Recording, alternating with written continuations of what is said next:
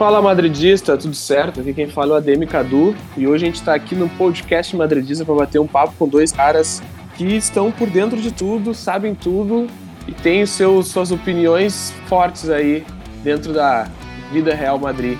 Um é o nosso amigo que ainda não partiu para o nosso lado da força, Lucas Gonçalves, e o outro é o meu colega de página, Enzo, que ultimamente andou aparecendo em algumas lives comigo. Tudo certo, Brisada? Fala galera, iniciando mais um podcast. É, eu, Lucas, realmente estou começando a entrar nesse meio, nessa vida Real Madrid. Estou gostando cada vez mais. Espero estar mais vezes aí com vocês, nos podcasts, nas lives, enfim, na vida Real Madrid. Pô, fala aí galera, eu sou o Enzo, sou um madridista fanático e vamos bater esse papo aí para poder falar sobre o maior clube do mundo. Exatamente, falar sobre o maior clube do mundo. Hoje o nosso papo, gurizada, então, é os jogos que o Real Madrid fez até aqui, seis jogos hoje, no dia 22, que nós tocamos uma lorca para cima, nem viram um caminhão passar, e os próximos jogos que estão vir no calendário. Eu vou refrescar a memória de vocês que nós tivemos o primeiro jogo da La Liga, uh, 4 a 1 do Real Madrid fora de casa em cima do Alavés, depois um 3 a 3 contra o Levante num crime que aquele goleiro sem noção cometeu para cima do Vinícius Júnior, colocando a mão fora no meio do campo, fora de casa também. Depois 1 a 0 contra o Betis, bem jogado. Mais um passeio, mas um pouco difícil contra o Celta de Vigo em casa. Uma vitória em cima da Inter, onde a gente teve um pouco de dificuldade, fora de casa. E 2 a 1 em cima do Valência, fora de casa. E hoje, dia 22, a uh, vitória sobre o Mallorca, de 6 a 1 É um passeiaço gigantesco e aí, o que, que vocês acham desses jogos que a gente teve até agora? O que a gente pode tirar de bom? O que, que vocês têm em mente aí sobre essas, esses jogos de hoje que a gente teve? Acho que, que o interessante nesses jogos aí que tu citou é a regularidade, né? A questão dos gols. O jogo tá fluindo, tá acontecendo, tá cada dia acontecendo de uma forma mais madura, o jogo tá ficando mais bonito, o time tá sendo envolvido. Né? Eu acho que é uma das coisas a se destacar aí nesses primeiros jogos do Real nessa temporada. Só, só para comentar um pouco do que o Lucas falou, é, referente aos gols, né? Realmente o time tá, tá, tá, tá, com uma nota muito alta até no SofaScore, pelo que eu tinha visto, a média do time tá em torno de 7. E a média de 3 gols e meio por jogo. E, ou seja, e a gente tem finalizado bastante por jogo. A média de finalizações por jogo tá saindo a mais de 15 finalizações por jogo. Então, além do time tá criando mais oportunidades, é por isso também está convertendo mais gols também. E isso está refletindo no, no placar e nas vitórias. Sim, exatamente. Né? A gente, agora a gente consegue fazer um raio-x referente à temporada passada. Nós não éramos um clube que chutava muito a gol, né? A gente percorria muito a entrada da área dos outros clubes, mas não finalizava. E hoje a gente finaliza de tudo que é jeito. A bola chegou na, na frente da área, na, no canto da, da, goleira, não tem, não tem, os caras estão chutando Benzema, então tá com nível de chute muito, de finalizações muito altos. Isso é, é bom de ressaltar nesse estilo do Ancelotti ofensivo, nessa questão desses gols saindo. Se a gente for pegar antes do jogo do Mallorca, nós tivemos 16 gols. Com esse jogo de, de hoje, a gente são 21 gols. Então, é muito, é muito gol, 22. 21, 22 gols. É, é, é muito gol para 6, 7 jogos. É muito gol mesmo. Eu queria que vocês comentassem um pouco sobre esse é, ataque o, avassalador que tá vindo aí. O, o legal, assim, ó, é a construção, né? Como está sendo construído os jogos, né? O Enzo até citou as finalizações. E é legal até trazer um dado aí nos próximos, nos próximos momentos. Uh, o quanto o Real Madrid converte essas finalizações, né? O quanto elas se tornam um gol. Porque além de ter um volume de, de finalizações, né, o êxito. Né, então, se o êxito está muito grande é porque as condições dessas finalizações estão boas, né, não é a finalizações despretensiosas lá do, de longe do gol, não. São finalizações perto da área, dentro da área, em diversas situações. Eu acho que isso é o que mais chama atenção né, nesse início. Exatamente. Aí eu queria perguntar para vocês também, depois eu vou falar um pouco, se isso, essa, essa finalização, esse time agressivo, ele passa muito pelo Ancelotti e pela essa nova reformulação ou o, o, o, time já vinha apresentando isso em outros momentos? Interessante a gente debater isso agora, porque o torcedor que, que acompanha o Real Madrid às vezes parece que não percebe essa sutileza né, de mudança. Eu queria que vocês dissertassem um pouco sobre essa questão desse estilo de jogo do Ancelotti, que a gente vai depois entrar em um outro ponto que é os gols sofridos, né? Cara, assim, só pra é, só para relembrar um pouco do Ancelotti, né? A primeira passagem dele do Real Madrid de 2013 até 2015, que foram duas temporadas, né? É, na minha opinião, foi o Real Madrid mais bonito que eu vi jogar a partir do ano de 2010. Embora o time do Mourinho foi campeão, batendo recorde de gols na, na, na La Liga, né? De 11, 12, fazendo mais de 105 gols o time do Mourinho, mas o Ancelotti apresentou um nível muito alto. Vale lembrar que ali na virada de 2014 para 2015, na sua segunda temporada, eu acho até que foi o momento mais vistoso de futebol aplicado do Real Madrid. Era um esquema de 4-4-2, né, naquela época com Kroos e Modric centralizados, com Isco e Rames nas pontas, e Benzema e Cristiano Ronaldo no comando de ataque. Aí depois ele tem um problema, né, que é a volta do Gareth Bale, né, de lesão, e aí ele cria um problema e ele tira o Isco do time e passa o Rames Rodrigues pro lado esquerdo, e aí o time aí acaba definhando ali no final de, da temporada, muito por conta daquele problema que teve depois daquela derrota para o Atlético de Madrid e aniversário do, do, Cristiano Ronaldo, né, que teve aquele problema do daquele cantor espanhol que gravou uma live da festa e divulgou vídeos da festa. E, e aí, muito por conta desses problemas, a gente acaba definhando naquele final de temporada que tinha tudo para a gente poder conquistar uma liga que a gente liderava. Estávamos numa semifinal de Champions League e caímos para Juventus. E agora, esse começo de temporada do Ancelotti, o time dele relembra muito também aquele time de 2014, 2015, até o começo ali de 2013. Porque é um time, embora ele se defenda no 4-4-2, ele é um time muito ofensivo com, com, a bola, com, com a bola no pé, né? Ele ataca muito pelas laterais, não abusa tanto de cruzamentos, vamos deixar isso bem claro. É, a bola chega na lateral e a bola tenta rodar para o meio de volta. Cruzamento normalmente tende a ser a última opção. Não era a mesma coisa quando acontecia com o time do Zidane, que era muitos jogos era ficar mandando bola na área. Então o time tem apresentado um futebol mais bonito, um futebol mais vistoso, um futebol mais trabalhado, que parte do meio-campo, mas de uma forma das laterais. O Zidane partia de uma forma defen é, partia da defesa para armar o jogo. O Ancelotti ele já parte do meio-campo, mas de, um, de uma zona mais lateral do campo. Então isso está refletindo também numa forma mais vistosa. O time está tá, tá se mostrando mais com mais volume de jogo também. Então isso está refletindo também no placar. O, e tá encaixado, né? O time tá encaixado, assim. É, hoje, o jogo de hoje contra o Mallorca, enfim, pelo nível técnico do time, tu consegue. Tu vê a, a supremacia, o, o quão uh, tá sobressaindo o esquema tático do Real Madrid, as peças estão funcionando. Que aí tu vê, pô, o Vinícius Júnior recebe uma bola na, na ponta esquerda, viu que tem uma marcação dupla, volta o jogo. A bola entra no meio, gira, vai no Rodrigo. Tanto que o, o, o gol, o gol que não valeu, né? A falta do, do Benzema dentro da área, foi num lance que o Rodrigo aproveita um contra um, uma bola que ele recebe ainda no campo de defesa do Real Madrid, e ele parte contra o marcador, né? Num contra um.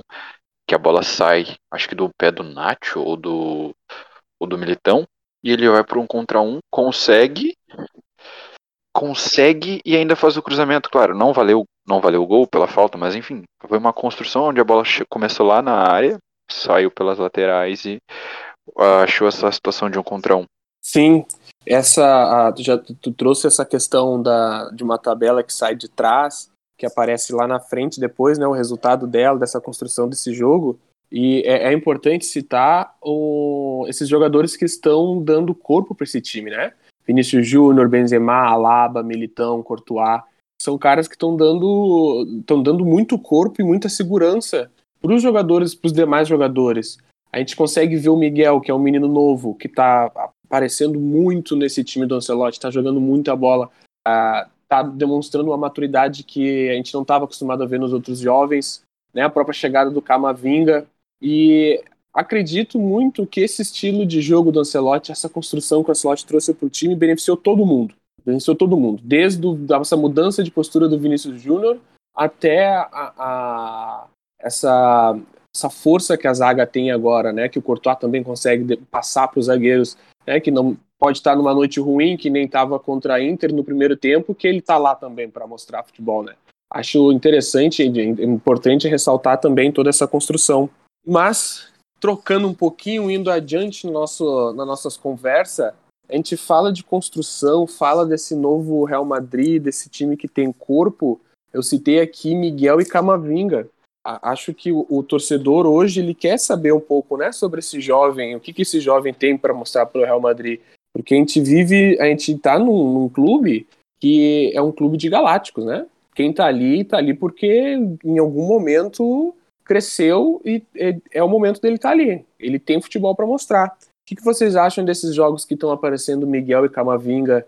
Para a gente depois ir para um outro ponto que eu quero conversar também aqui na, no podcast madridista quando a gente chegou o Camavinga, né, eu já achei surpreendente pelo fato do, de ser um jogador tão promissor, né, e ele chegou de uma forma tão fácil, assim, tipo, chegou meio de canto, né, ninguém não teve muito lofote, assim, tipo, foi dois, três dias, enfim, e foi, acho que até menos, e foi concretizada a transferência, então eu acho que esse, esse menino, né, 18 anos, cara, tem um potencial gigante, e hoje a gente viu a, a versatilidade dele. Pô, ele jogou, ele jogou um pouquinho mais atrás hoje, mas ele também pode jogar como um meia mais avançado, mais participando do jogo no ataque. Não que ele não faça isso, mas hoje ele ficou um pouquinho mais recuado. Então, assim, tanto que no segundo tempo tem até um momento que ele parte, que ele faz uma cobertura, eu acho que é do lateral direito, que ele faz a cobertura onde ele vai até ele vai até o final e faz a falta no cara. Então, assim, Uh, ele é um cara muito versátil, 18 anos, então tem muita coisa a explorar. E o Miguel, lateral esquerdo, ele me surpreendeu, porque assim, não era uma pessoa que. Era um jogador que eu esperava tanto, e ele tá recebendo uma oportunidade gigantesca, tanto que na, nas, nas previsões da temporada eu, a gente citou pouco ele, né? Então a gente esperava muito do Marcelo vindo, do próprio Alaba, mas eu acho que ele é um jogador também muito promissor e já entrega uma coisa muito interessante ao Real Madrid, que é uma segurança tanto na saída de bola quanto defensiva. Ele não ele não mostra aquela insegurança, aquele ponto fraco. Então, até porque o Alaba também faz um trabalho gigante de cobertura, mas esse jogador individualmente, eu acho que ele é, eles, esses dois são muito interessantes e, e, vão ajudar muito o Real Madrid. Ainda em outras cinco, seis temporadas aí, se tudo der certo. Lucas, é, eu discordo um pouquinho quando você falou do Miguel que ele entrega uma, uma confiança defensiva assim muito grande, porque nos, os gols contra o Celta saíram exatamente por falhas dele, então ele acabou falhando em alguns momentos, e o gol hoje sai ali por conta de um, de um erro dele e do Valverde até. Então, é, eu, eu, eu, eu, concordo com você quando você fala que ele entrega uma, uma, uma, uma autoconfiança assim, de saída de bola, com a bola no pé, mas defensivamente ele tem, ele tem pecado um pouco ainda. Obviamente que durante o jogo ele até momento eles conseguem consertar, mas ele ainda não eu não vejo essa total confiança nele defensivo. Acho que ele precisa ser trabalhado nesse ponto. Agora, sobre o Camavinga, eu faço das suas palavras as minhas palavras. A saída de jogo hoje dele foi impecável. Ele, momentos de cobertura, momentos que ele, para fazer a saída de jogo, ele driblava um, dois jogadores do, do Mallorca e dava o passe em profundidade. Então ele desafogou bastante o time e foi bem positivo sim, a atuação do Camavinga hoje. Em questão do Miguel Gutierrez, foi uma boa atuação sim, mas eu só não acho que ele ainda entrega essa confiança defensiva plena, assim. Eu acho que ele ainda tem esse ponto a melhorar ainda na questão defensiva. Vamos, vamos debater, vamos debater essa questão defensiva. O Real Madrid nesses seis jogos ele levou cinco, seis, sete gols, oito gols, sete ou oito, gols, é, sete gols, gols que ele levou. Oito com o jogo de hoje. Oito, oito com, o jogo, com o jogo de hoje, dia 22, contra o Mallorca. Essa, essa quantidade de gols para seis jogos, vocês não acham que é uma quantidade muito grande? Visto que é, é um clube que é um clube, é um time que está criando um volume de jogo ofensivo muito grande, que isso compensa. A gente pode até citar a remontada por cima do, da, do Valência antes do Mallorca, e o, com também o Celta de Vigo, mas vocês não acham, eu, eu acho que é uma quantidade de gols muito grande para um clube que está despertando um, um, setor ofensivo muito grande. A gente, eu e o Lucas principalmente, a gente deu uh, no, na, no YouTube prognóstico de uma zaga pouco vazada. Eu, principalmente, né, acreditei muito no Alaba, Militão e Portugal, uma zaga pouco vazada. Mas a gente leva gols de falhas uh, de atenção. Falhas de atenção. O gol, o gol do Valência né? A bola bate, a bola bate nas costas do Lucas Vasquez. O gol do Alavés, que é um, um apagão que tem o elenco ali, o, tanto o setor de meio campo quanto o setor defensivo. É, o, próprio os gols do Levante, que foram gols construídos em contra-ataques, onde não, a gente não teve uma recomposição. Parecia que o time ainda não estava organizado nesse, nesse sistema. Então, eu queria ouvir um pouco de vocês sobre essa quantidade de gols e a gente pode até dissertar sobre essa Miguel, o que, que falta um pouco ainda para ele. Quem sabe a gente também explorar essa, essa lateral direita, né? Que a gente não tem ninguém no momento. Uh, cara, eu acho assim, uh, questão da, da confiança, até a gente até em, alguns momentos tu enche a boca para falar, né? Mas é engraçado porque assim, ele é um, um, jogador onde tu não se espera muita coisa, uh, onde não que, se, não, não que se espere coisas ruins, mas tipo, tu não vai querer que ele seja um titular absoluto do time que é o Real Madrid. Mas eu acho que esses jogos da La Liga, e ainda mais com o time jogando desse, dessa maneira, eu acho que é importante ele ser testado. E o que eu falo em relação à confiança é que assim, falha Uh, infelizmente, diversos jogadores cometem essa falha e acho que eu, em alguns jogos que eu assisti, Militão errou também em alguns momentos, uh, o Casemiro errou em alguns momentos que comprometeram uma situação. Então, assim, uh, eu acho que o, a questão de ser, ser regular, eu acho que é, é importante, assim, ainda mais para um jogador defensivo, que ele está exposto a qualquer momento, né? Então, acho que com a entrada do Alaba na zaga, eu acho que é um. Tanto que o segundo tempo do, do, do Chelsea, a lateral esquerda, ele foi intocável. Sabe? Enfim, é um time com menor expressão que a Mallorca. É, ok. Mas igual onde não teve. Não teve nenhum ato assim, pô, de, de perigo no lado esquerdo. E eu acho que é um cara que tem que ser explorado, enfim, pela idade, por, por tudo. Acho que é prata, prata da casa também. Então, e nesses tipos de jogos eu acho que ele tem que jogar para mostrar o que ele sabe. Então, assim, para mim, ele aparenta ser um jogador promissor e eu acredito que, que com ele tendo mais volume de jogo, ele vai esperar mais confiança e ele vai entregar melhor.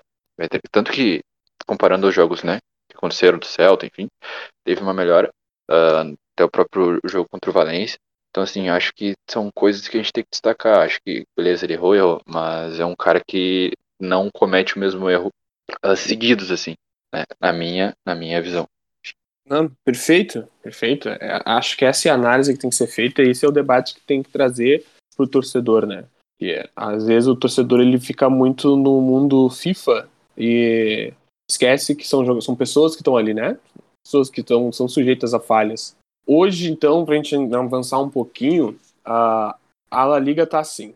Real Madrid com 16 pontos, Atlético com 14, Sevilha com 11, Valência com 10, e Raio Vallecano com 10 e Real Sociedad com 10. Logo abaixo vem um time de menor expressão, Barcelona com 8 pontos, né? Algo que já era, já era previsto por essa crise gigantesca, né? Mas. Pô, cara, eu arrisco a dizer que o Farsa essa temporada ele briga por Champions League e talvez ele nem se classifique. Bom, perfeito. Vamos continuar com essa mentalidade que isso aconteça, né? Mas falando do, do maior da Espanha e do maior do mundo, os próximos jogos do Real Madrid são jogos interessantes, porque a gente vai ter uma sequência em casa. Isso a gente pode isso eu não, não, não trouxe na, na fala anterior, mas a gente tem vitórias fora de casa, né? Que é uma coisa que o Real Madrid não estava acostumado. Até a gente quebra uma sequência no estádio Mestalha, aquela que estádio gigantesco que faz uma pressão absurda agora com a volta da torcida, tá uma coisa doida, né? Ah, parece que está muito mais inflamado o torcedor. Real Madrid tem cinco jogos que ele joga fora de casa e joga bem. Joga bem. Joga bem e mostra, né? Que a gente já veio conversando aqui. E agora a gente agora vem, graças a, a, ao calendário, teremos jogos em casa, que é o, o Vila Real, dia 25, sábado, e depois o Xerife, dia 28, pela Champions, e para finalizar, antes da data FIFA, dia 3 do 10, a gente vai daí uh, ah, para Catalunha jogar contra o Espanhol. O que, que vocês projetam aí para esse time que vai enfrentar um Vila Real que hoje é um time que não que está em 11 sete pontos e vem de cinco empates, né?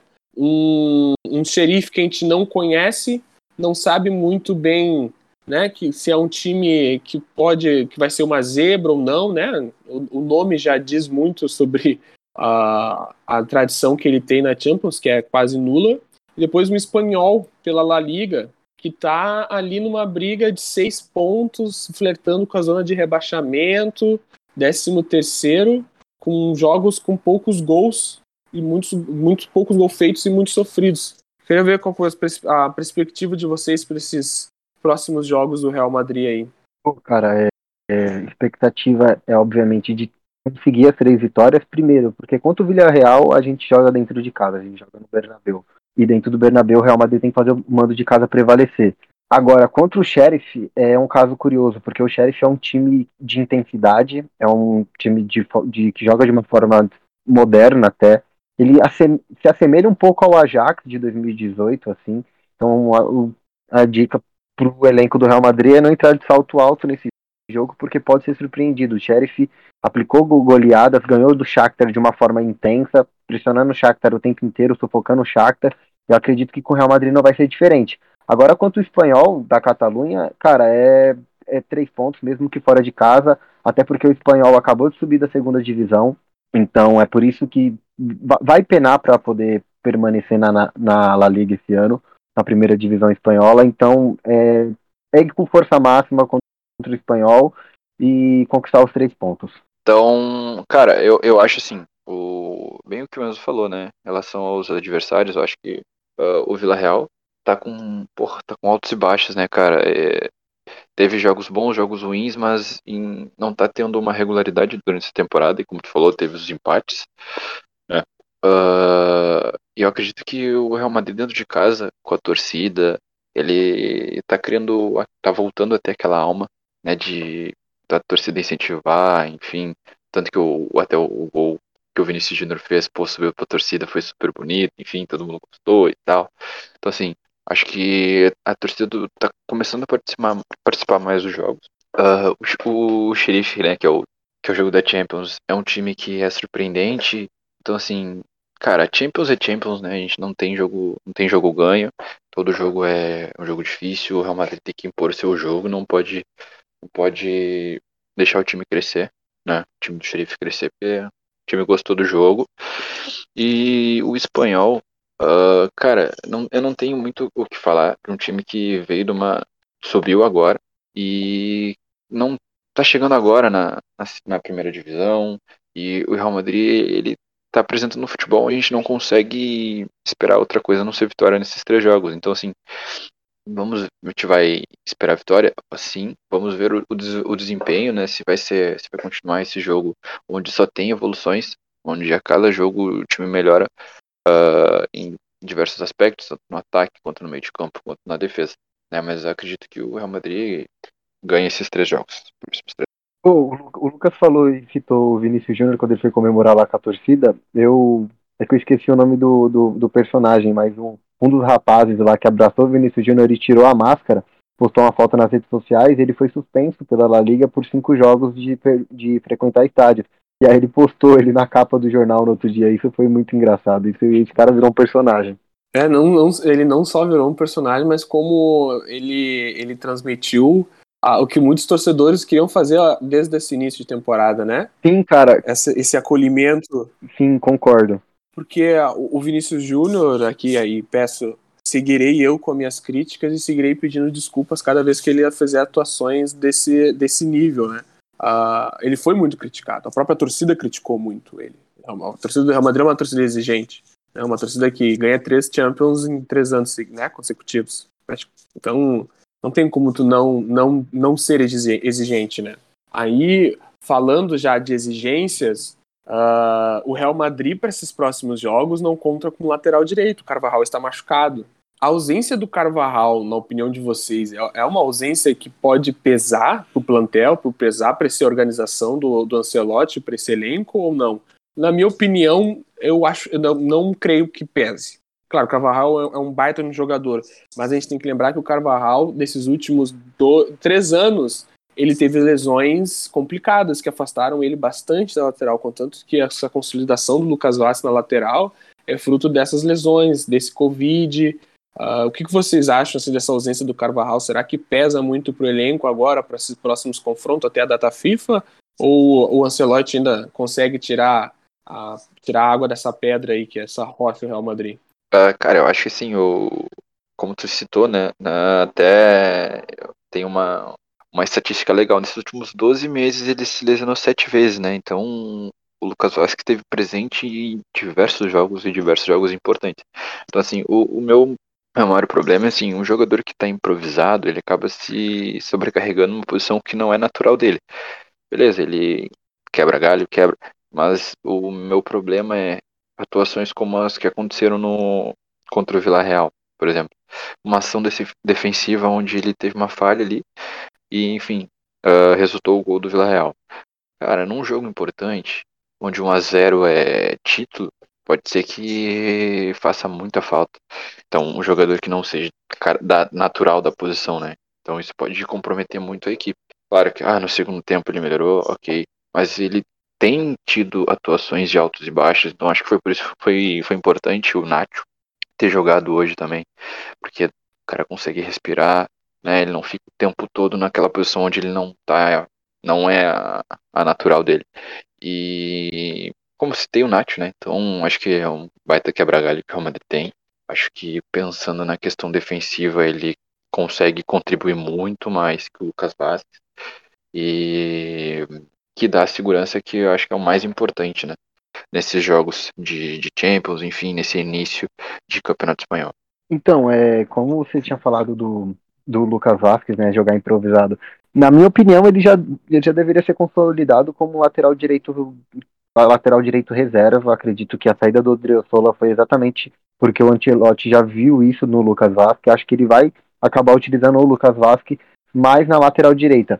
Referente ao Carvajal, cara, é, é meio complicado dizer, porque, na minha opinião, o Carvajal, no auge da, da forma física e apresentando o futebol que ele sempre apresenta com regularidade, na minha opinião, ele é o melhor lateral direito do mundo. Beleza, pessoas vão querer questionar Alexandre Arnold, o Kimmich, quando joga também improvisado no lateral direita, mas, na minha opinião, é sim o Carvajal na, na, na plena forma física, ali no auge físico. O problema do Carvajal é lesões, ele não sofre de lesões só de agora, só desde ali que o, o, time inteiro do Real Madrid sofreu muito durante a trajetória do Zidane, muito por conta do auxiliar, né, que tinha. Agora teve o retorno do Pintos e o time até já, já, tem, já tem mostrado lesões novamente. Marcelo tem contundido, o, o, o, apesar que o Cross já viu contundido, né, ele voltou da Eurocopa, já passou as férias contundido. Então, é, o problema do Carvalho sempre foi físico, desde a época de 2014, 2015, ele sempre sofreu com lesões. E isso é um problema do Carvajal. E, inclusive, eu, é, os jornais da Espanha, né, o Marca, o AS, estavam falando que isso já está começando a afetar ele psicologicamente. Então, é, então, é, o Carvajal ele é muito importante para a história do Real Madrid, né? Não somente né, no elenco atual, ele, ele, ele é importante na história do Real Madrid porque ele é um, um jogador muito regular no, em diversos títulos, né? Vale lembrar quatro Champions, duas La Ligas, Copa do Rei.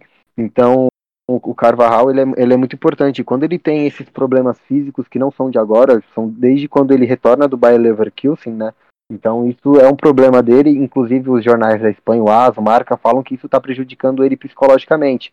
E então é algo que tem que ser trabalhado aí com o jogador para a gente não perder o jogador que, apesar dele estar tá próximo de um fim de carreira, que ele já beira aos 30 anos, ele, é, ele, ele ainda pode render muito ainda. Ainda pode dar muito ao Real Madrid. Então isso a gente tem que, que ver. Muito também por conta dos gols que o Real Madrid tem levado, eu acredito que é muito por conta de uma falha defensiva aérea. Vale lembrar que um gol do Levante, são dois gols do Levante são de cruzamentos, um que a bola bate no, no Alaba e sobra no meio da área, o outro de um cruzamento nas costas do próprio Carvajal. E a gente sofreu muito com a Inter também de bola aérea, então o Seco jogou muito bem aquele jogo ali, aproveitando muito da falha defensiva aérea do time. Então a gente também tem que verificar também essa questão de, de, recompo, é, de, de, de, recomposição, não, desculpa, de, de bola aérea, porque nós, nós, estamos com uma zaga baixa, né? Nós perdemos um exímio cabeceador, que era o Sérgio Ramos, e também perdemos um zagueiro de mais de 1,90m, que era o Varane, que trazia uma solidez ali defensiva no jogo aéreo, né? Então também tem que ser trabalhado isso. Uh, pensando nisso, não sei, trazer esse comentário assim, vocês não pensam numa renovação assim na lateral direita, nomes que estejam uh, passando assim pelo Real Madrid na, na própria base ali, porque acho que é importante, né? A gente fala tanto nessa tecla de pô, do Carvajal já não, não é a primeira temporada que a gente fala disso, então assim uh, é importante acontecer essa renovação como está acontecendo em outros, outros setores, como aconteceu na zaga, como está acontecendo no meio de campo, como está acontecendo nas, no, no ataque, né, nas, nas pontas. Então, vocês acham assim que já está no momento de haver um, a gente precisa contratar um jogador mais novo, ou a gente precisa contratar, ou a gente precisa trazer alguém da base, dar mais cancha para ele, dar mais espaço. O Sérgio Santos. Contra o Mallorca, a gente viu a, a estreia do Sérgio Santos, né? Que é o, o mais cotado aí para vir da base e ficar assumir a lateral direita. É um cara que tem uma estatura interessante, ele é um pouquinho maior só que o Carvajal, né? A gente daí sofreria com a questão aérea, mas no Castilha ele foi utilizado muito de é, zagueiro. Na, né? na é verdade, eu acho que o Sérgio Ramos é muito mais alto. Acho que o Carvalho tem 1,70m, 1,73m, o Sérgio Ramos tem mais de 1,80m, se eu não me engano. É, eu, eu, não lembro direito a, a ficha dele, de depois eu até vou pesquisar. Mas ele é, ele, foi, ele é usado como zagueiro no Castilha, né? Ele faz a, a, a Euro, a UEFA do, do Castilha lá, ele joga toda a Youth de, League, né? de zagueiro. É, a Youth League joga todo, e é destaque, ele tá na seleção da, da Youth League. Então, é um cara muito interessante. Ele tem. Acredito que os próximos jogos, é, até contra o Xerife, possivelmente, ele possa entrar, né, num segundo tempo, contra o Espanhol, fazer essa mesma transição que o, que o Miguel fez, para poder, né, testar esse garoto, ver se ele realmente está pronto para para vestir a camisa branca no Santiago Bernabéu cheio. E aí, cara, uma coisa que vai ser inevitável, e agora eu vou dar meu pitaco dentro do mercado de transferência, apesar de odiar essas coisas, mas o Hakimi vai voltar. Isso é uma coisa dada, é uma coisa dada. O Madrid não vai não vai deixar de ter o Hakimi Ashraf na lateral direita ali. É uma coisa que o, o próprio Hakimi quer, que ele já tornou isso público diversas vezes e, e tá, tá dado. Tá dado. O cara foi. O cara é. Ele respira Real Madrid. Desde quando ele saiu da primeira vez. Ele só não ficou porque a, né, a briga na lateral direita ele estava muito grande no momento e ele não queria ser banco. Mas não tem como não ser banco do Carvajal, né? E, no auge. E é também vale lembrar que, embora ele jogue numa posição mais avançada no Castilha, também tem o Marvin, né? Que, que ele se machucou num jogo, acho que foi contra o Betis, que na época do Zidane, na temporada Exatamente. passada. E na minha opinião, ele jogou muito bem aquela partida que ele fez como lateral direito.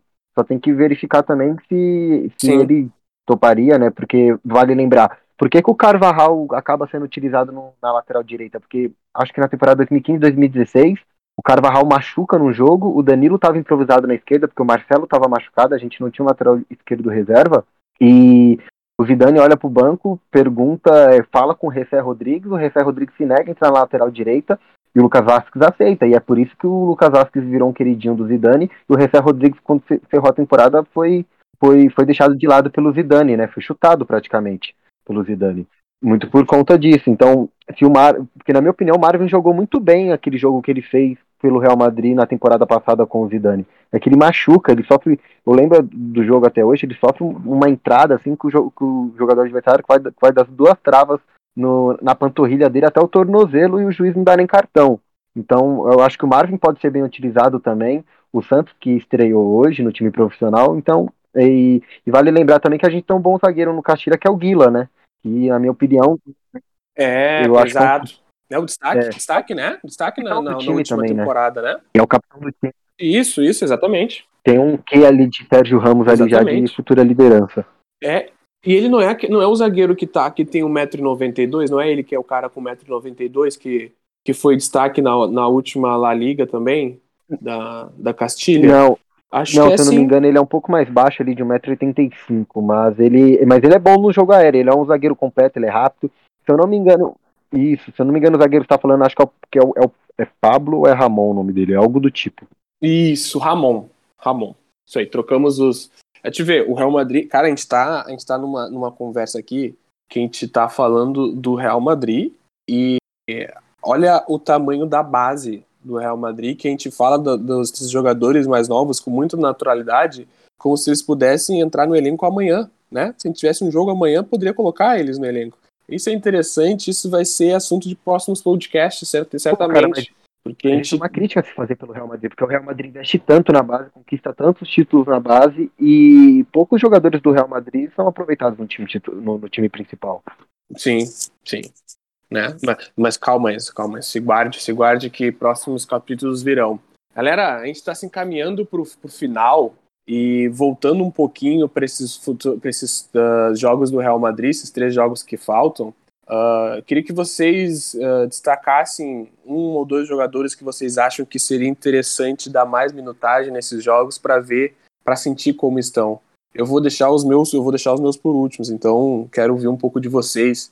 Se tá aí, pode ser até três jogadores que vocês acham que devem ganhar um minuto, uns minutos a mais em campo para a gente testar, ver se realmente uh, tá afim, tá querendo, né? Porque a gente, hoje a gente, dia 22, contra o Mallorca, a gente teve o Ascenso, né? Então, Uh, queria trago essa, essa batata quente no colo de vocês aí. Pô, cara, pô, cara, aí tu, tu me quebra, né? Primeira coisa que tu fala do Ascenso, pô, ia falar do cara, mas, uh, cara, eu acho assim, o Ascenso mereceu uh, todo, todos os aplausos, enfim, né, pelo jogo que ele fez, então acho que ele merece, sim, é uma, uma chance nesses próximos jogos, e um cara que, que me, que não, não é nem que ele não vai jogar, mas assim, que eu acho que ele precisa jogar mais na zaga, que para mim é o Alaba. Então, assim, ele é um cara que ele precisa jogar na zaga do Real Madrid. Tem que jogar, tem que jogar. O cara constrói o jogo. E tanto que hoje foi, foi até engraçado, né? Que a gente claramente viu que a zaga começou diversas jogadas de gol. A zaga. Então, assim, eu acredito que um, um jogador como ele tem que estar em campo e numa, numa posição que é a zaga, que é muito, muito necessitada de um líder. Porque, cara, claramente, sem tu ver no jogo, tu vê que ele é um líder, pô, ele. ele uh, o Courtois defende, ele vai lá e vibra. O Militão tira uma bola, afasta uma bola, ele vai lá e vibra. Então, assim, ele acaba dando confiança pro resto do time que esse cara precisa estar em campo. Precisa estar em campo, porque assim, é uma liderança que ele, ele vai fazer o time inteiro melhorar. Além da parte técnica. E sem contar que ele já parece que ele já, ele já parece bem adaptado e bem visto pelo elenco também, né? É isso que é muito legal, entendeu? Porque assim, pô, é um cara que chegou há pouco tempo no clube, que o clube tá tendo uma renovação aqui, mas é um cara que assumiu o papel de líder e ele quer ajudar todo mundo, quer fazer com que todo mundo melhore e acaba que tendo resultados de, como esses, tu acaba vendo a diferença que um jogador desse faz, entendeu? No, no clube. Então, assim, eu achei muito bacana o, o quanto o clube apoiou o Asensio, mas eu acho muito, muito, muito, muito importante a liderança do Alaba, que esse cara tem que estar em jogo do Real Madrid, principalmente no início de temporada. Então, para mim, são esses dois jogadores que eles têm que estar dentro de campo.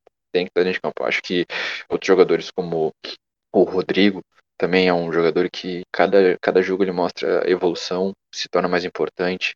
Então, assim, teve na Champions, hoje teve participação nos gols, teve participação de jogadas o, o Vinícius Júnior já é uma promessa, então esse aí já é titular, certo? Mas eu acho que esses três jogadores, assim, eles precisam estar em campo. Pô, sobre os meus, que eu acho que merece mais minutos, um já vem tendo, que é o Fede Valverde, né? Que é o, que é o Federico. Cara, para mim, eu, eu sou. Cara, eu sou apaixonado. Eu sou apaixonado por esse uruguaio, cara. Eu não consigo. Toda. É... Eu... Não, é porque o que acontece, cara? Vai ter o retorno do Cross, né? Então, e a tendência do meio campo do Real Madrid é jogar Modric, Kroos e Kazer. Cara, e na minha opinião, o Federico, ainda mais pela, é, pela intensidade, pelo ritmo, como você falou, hoje ele correu o campo inteiro, ele se apresentou em todos os lugares do campo. Ele, ele tem que permanecer no time titular. E outro jogamos hoje mais cedo na live, né? Que o Real Madrid, embora ele tenha uma lacuna ali no, na ponta direita, que nós temos uma dúvida, vem jogando Bale, vinha jogando o Bale, né? Agora jogou o, Rodrigo, mas e o Asensio jogou um pouco mais centralizado, né? Que costuma ser o Hazard, né? No 4-2-3-1, atrás do Benzema. É, na, o, na minha opinião, o Asensio pode fazer aquela posição ali do lado direito. Então, eu acho que, que ele merece ter a oportunidade. Agora, se ele vai abraçar a oportunidade, aí é, é outros 500. Eu, eu posso, só, posso só completar uma coisinha que eu acho assim, ó, que além de jogar muito bem, de fazer, de fazer os gols, eu acho que o Ascenso tem uma coisa que é muito, muito, que eu sempre falo até pro, pro Cadu, que eu acho que é aquele negócio assim, o cara tá bem posicionado, ele joga numa zona onde é entre linhas ali, então ele tá sempre, ele tá sempre, uh, ou ele recebe a bola de costas pro gol, tanto que uh, aconteceu, né, em vários momentos do jogo, mas ou ele recebe de costas ou ele recebe uma situação onde tem um ou dois marcadores já em cima. Então, assim, é uma zona ali onde ele tem que estar sempre muito atento. Então, acho que hoje ele mostrou aquilo que todo mundo espera dele, que é um bom futebol, é um jogador que sabe se posicionar, é um jogador que tem uh, oportunismo, tem uma boa finalização, sabe jogar perto do gol, sabe jogar de costas, sabe jogar de frente. Assim, tudo aquilo que o Hazard não estava fazendo, ele fez hoje. Então, assim, eu acho que é muito importante salientar. Ah, é uma Lorca. Beleza, uma Lorca. Ele fez, entendeu? Então, assim, a gente tá esperando há quantas temporadas o Hazard fazer uma boa atuação. Ele não conseguiu fazer até agora. Então, assim, eu acho que é muito importante salientar que o, o Ascenso jogando por dentro hoje foi, foi uma coisa de louco, assim. O cara jogou demais. Eu acho que é muito importante a gente dar esse crédito, assim. Eu acho que ele merece, merece estar em campo nos próximos jogos. Não, exatamente, cara. Antes de trazer os, os, que, eu, os que eu penso, uh, o Asensio, ele, ele. Eu sou um cara que critico o Asensio desde, desde a da, da, da volta da lesão, né? Que hoje estava até uh, conversando com, com o Pacheco, hoje foi a, a volta dele, né? Voltou da lesão hoje. Acho que os outros momentos ele estava só se preparando. Apesar que o primeiro jogo que ele volta da lesão contra o Valência, que ele, que ele faz, acho que é dois, gol, dois gols. Dois gols. Isso, dois aí depois ele dá um passo pro Benzema, que o Benzema dá um chapéu e faz um puta de um golaço no Alfredo Di Stefano na temporada retrasada. Cara, aquele jogo dele ali, ele acaba com o jogo. E foi, ele voltou com tudo. É, só que ele, ele, acaba, ele acaba com tudo nesse jogo e passa uma temporada e meia morto, sumido, desaparecido, uns lampejos Concordo, mas eu acho que esse essa culpa foi muito por conta do Zidane de não saber aproveitar ele, porque como que o Asensio se destaca naquele Real Madrid em 2017, 2018? Ele era um jogador que vinha de trás com a bola conduzindo e puxando contra-ataque, porque embora ele não seja muito veloz como o Vinícius Júnior, ele tinha uma certa agilidade e um bom improviso no drible, então ele conseguia dar arrancadas e, e driblar alguns jogadores. Vale lembrar aquele golaço contra o Sevilha na Copa do Rei de 2017 e também muito por conta dele conduzir a bola e ter uma finalização muito boa. Vale lembrar gol contra Bar... dois gols contra o Barcelona, um na, Super... É, um na Supercopa no jogo da ida lá no, no, no Camp e outro no Bernabéu em 2018 e também aquele puta de um golaço contra o Sevilha também na Supercopa Europeia de 2017. Então, é, ele, ele vindo de trás conduzindo a bola, ele, ele se sai melhor. O Zidane ele tinha uma mania de, como ele trabalhava o time um pouco mais a defesa, o time subia com a defesa para poder trabalhar a bola ali, e às vezes o Asensio tinha que estar numa ponta parado de, de costas para um lateral, entendeu? Porque não tinha campo para correr. E hoje, como você pode ter visto, que ele fazia um pouco ali a função que o Hazard faz, que é de jogar um pouco mais atrás do Benzema, mas você via que ele partia um pouco mais de trás. E por isso que, na minha opinião, ele teve um destaque hoje. Vale lembrar que o gol, o segundo gol dele, que o Militão toca pro Benzema e o Benzema toca para ele entre o zagueiro e o lateral, ele vem partindo de trás, entendeu? Então eu acho que o Asensio tem umas características específicas que merecem ser melhores aproveitadas, que o Zidane não soube aproveitar, na minha opinião. Ah, exatamente. Daí a gente volta àquele primeiro ponto, né, sobre que, que, que Real Madrid é esse do Ancelotti, né? O que, que essas, essas mudanças, né? E essas percepções de jogadores é uma. Uh, eu, o, cara, assim, ó, o primeiro jogador que eu, que, que eu quero que tenha minutos, que eu, eu preciso ver, é o Jovic. Uh, o Benzema tá arrebentando. Não tem como tu tirar o Benzema. Não tem como. Cara, o Benzema vai ser titular nos próximos três jogos até a data FIFA. Mas. Pô, cara, oito gols e sete assistências em seis jogos. Né? Sim, sim. É, não tem, não tem o que. Não tem como. Não tem como. Mas, cara, partidas assim, ó ou pega o Mallorca ali, tava 5 a 0 já. Claro, o juiz não quis botar o Jovic, já tava na beira do campo antes da, de sair o gol do, do Benzema, né? De, ali naquele contra-ataque, né? O juiz não quis fazer a mudança numa falta que o, que o Alaba fez ali no meio de campo. Mas, cara, eu preciso ver esse cara em campo. Eu tenho que ver o que, que, se, o que, que ele tá fazendo no Real Madrid. Eu não, cada vez que me perguntam dele, eu não, eu não tenho nada para falar. Porque eu não, não, não apresentou nada. Não apresentou nada. Nada, nada. Então, isso é um dos motivos. Outro cara que eu quero que tenha minutagem é o Rodrigo. a gente estava falando do Asensio agora. Cara, eu não gosto do Asensio na ponta. Não vejo essa característica nele. Vejo essa característica que o Enzo falou aqui para nós. Muito bem falado, né? até lembrou de gols mitológicos aí contra um, um Barcelona. Ter Stegen fica apavorado, não entende nem onde a bola entra. Uh, e esse é o Ascenso que eu, que eu vi começar e eu espero que o Ascenso que a gente veja agora com, com o Ancelotti. E por fim, hoje a gente teve, dia 22, né? No, lembrando que hoje é dia 22 que a gente está gravando esse podcast. A gente teve, jogando contra o Mallorca, a gente teve a, a subida do, do Santos, né? O nosso lateral, futuro lateral. E eu acho que esses jogos ali, ó, xerife, espanhol, pô, vamos dar uma minutagem pro garoto, vamos, vamos sentir ele. A, a gente tava, a gente, claro, a gente tá dizendo que a gente, o Real Madrid vai ganhar no xerife. Cara, Real Madrid xerife, Santiago Bernabéu, a torcida tá voltando. Se a gente não dizer que a gente não vai ganhar, a gente tá, tá errado, né? São, seis, são seis jogos, seis vitórias, então vamos lá, né? Acho que ele deve, ele, acho que ele precisa ganhar esses minutos, acho que ele tem que sentir esse calor que o Vinícius Júnior tá sentindo agora, que o Rodrigo tá passando a sentir agora, sabe? Acho, acho necessário, muito necessário. Então esses são os meus jogadores, que é Jovic, Rodrigo e o Santos. Certo, gurizada? Então, última bombinha para vocês. Quero pular Clares. Peraí, deixa eu só fazer uma pergunta antes. Manda. Deixa eu só fazer uma pergunta antes. Pô, cara, a gente tem visto que, é, na minha opinião, né, você até falou muito bem do Jovic, é que me, você tem uma noção, ele até me, eu até esqueci dele de tanta insignificância que ele tem até o momento na, na carreira dele dentro do Real Madrid. É, durante um período eu vi o Jovic muito desmotivado no Real Madrid, como se ele não quisesse estar no maior clube do mundo. Isso é até curioso. E vocês acham que caso ele não, não se apresente uma boa temporada, é, não, não, se mostre útil para o elenco, né?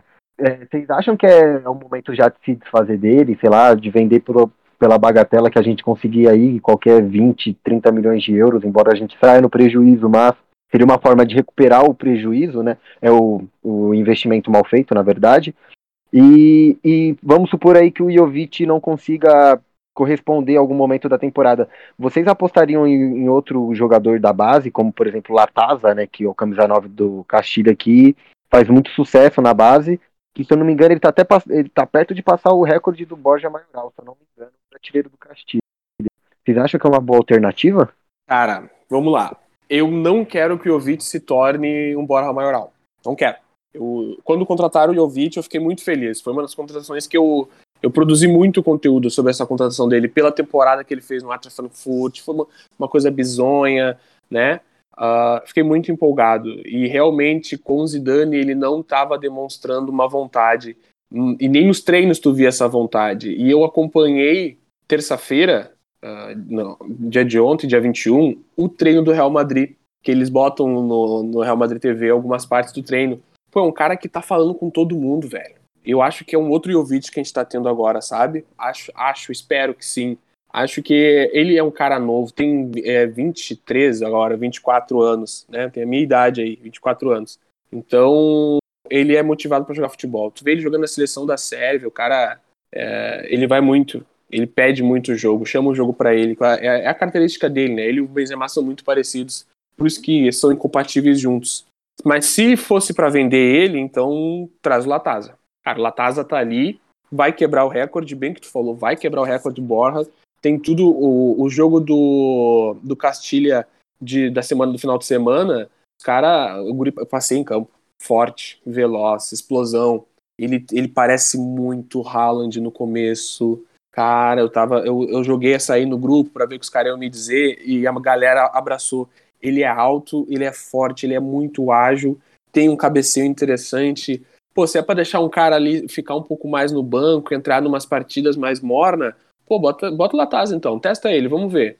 Né? Porque é um cara que o Real Madrid tá lapidando. O Raul, Oi, o Raul ama esse Oi, até porque o Latasa, ele tem o quê? Acho que é 19 anos. Se ele estrear no profissional.